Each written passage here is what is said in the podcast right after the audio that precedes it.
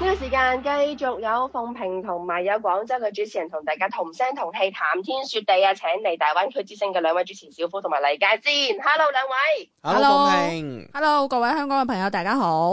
點咧？最近喺廣州啊，希望大家疫情咧都可以快啲去緩和啦。咁其他又有啲乜嘢嘅熱點，其實大家討論緊嘅咧？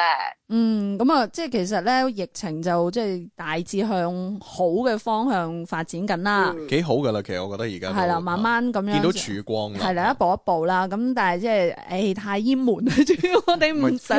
我明啊，我混真係好混明咗比較長時 間啦。不不過係好彩，即係近排有啲新鮮嘅刺激 嘅，即係大家係傾嘅話題開始有啲即係轉即係變。有啲新嘢可以傾下，而且係幾有趣嘅，因為大家知道啦，就誒、呃第七次嘅全國人口普查，其實全國嘅數據咧，之前就已經係公布咗㗎啦嗯終於。知道我哋有幾多人啦，係啦，咁就誒，呃嗯但係每個地方其實都會有自己嘅一啲具體嘅數據出嚟啦。咁、嗯所以呢個星期呢，我哋就發現有一份嘅誒、呃即係廣州市嘅呃關於人口普查出嚟嘅數據呢，都相當之得意嚇。咁但係呢，其實未算出晒嘅。因為而家就得誒四個區係出咗嘅啫。？係廣州一共幾個區啊 哇！廣州一共幾多個區啊？哇！真係要咁樣數 啊！十一個區係嘛？係啊，係啊，係啊，即係大家呢排睇嗰啲 Outer Man 咧，都應該知道廣州有邊幾個齊區。晒 啦！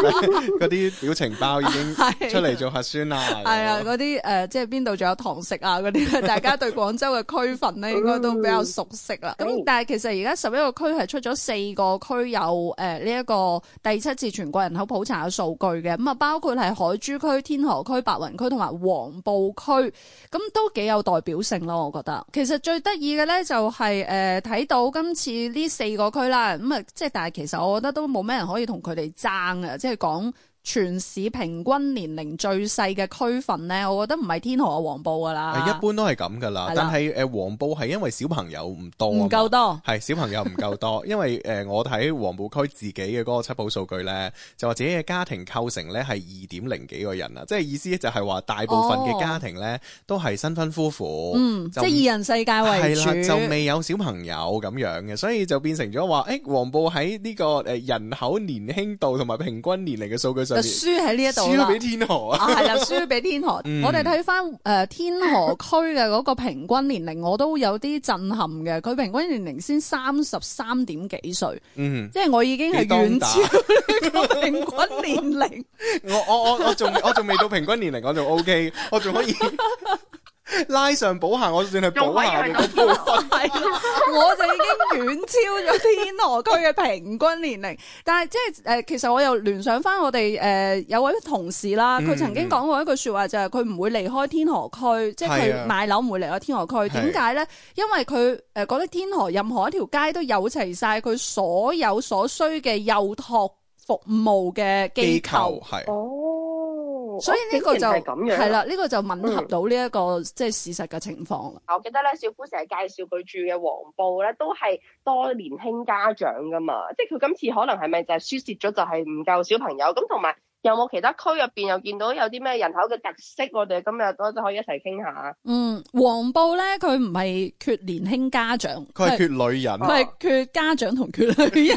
其實呢個又係好神奇嘅一個數 字嚟嘅，啊話黃埔區咧，誒、男男女女比比例例最唔平均，最唔平均，即係男多女少最懸殊。咁、其實誒，亦、都有佢嘅一個原因喺度 嘅。係啦，因為誒、呃、黃埔咧，佢誒比較多嘅新城區咧，就誒即係劃分成科學城同埋知識城啦。嗯咁、基本上咧都係一啲誒高科技嘅企業啦、研發嘅機構啦咁樣嗯樣。咁、但係呢啲行業咧，嗯無論係 IT 啦，定係一啲誒、呃高新製造業啊咁樣樣，都係男性嘅技術人員相對更加多一啲。所以可能從呢、個誒、呃即係職住比例嚟到講，亦都係即係職位嘅需求，又或者講呢個行業嚟到造就咗而家即係黃埔嘅呢個人口嘅特色就係男多女少啦。嗯，而且嗰個比例都幾大添啊，唔比係一百二十三係點比九。比一百咁樣。係啦，俾一百，即係哇，多咗成哇廿三個男係人，係你 每你每執兩百幾個人多廿三個男人都幾得人驚。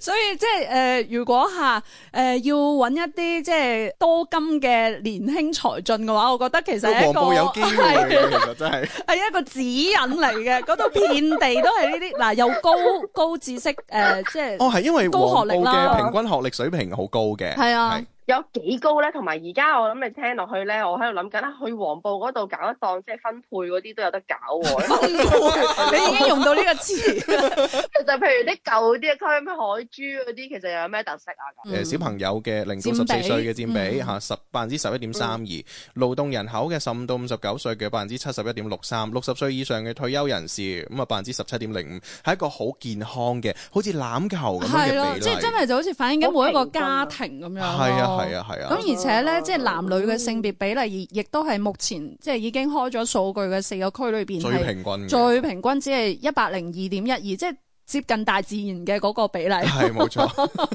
嗯嗯。咁啊，仲有一個區，我哋頭先就冇點講白啦。雲啊，白雲啦，咁白雲其實都犀利嘅，因為白雲佢誒呃而家嘅數據就係常住人口廣州第一，係啊人口佔咗全市五分一。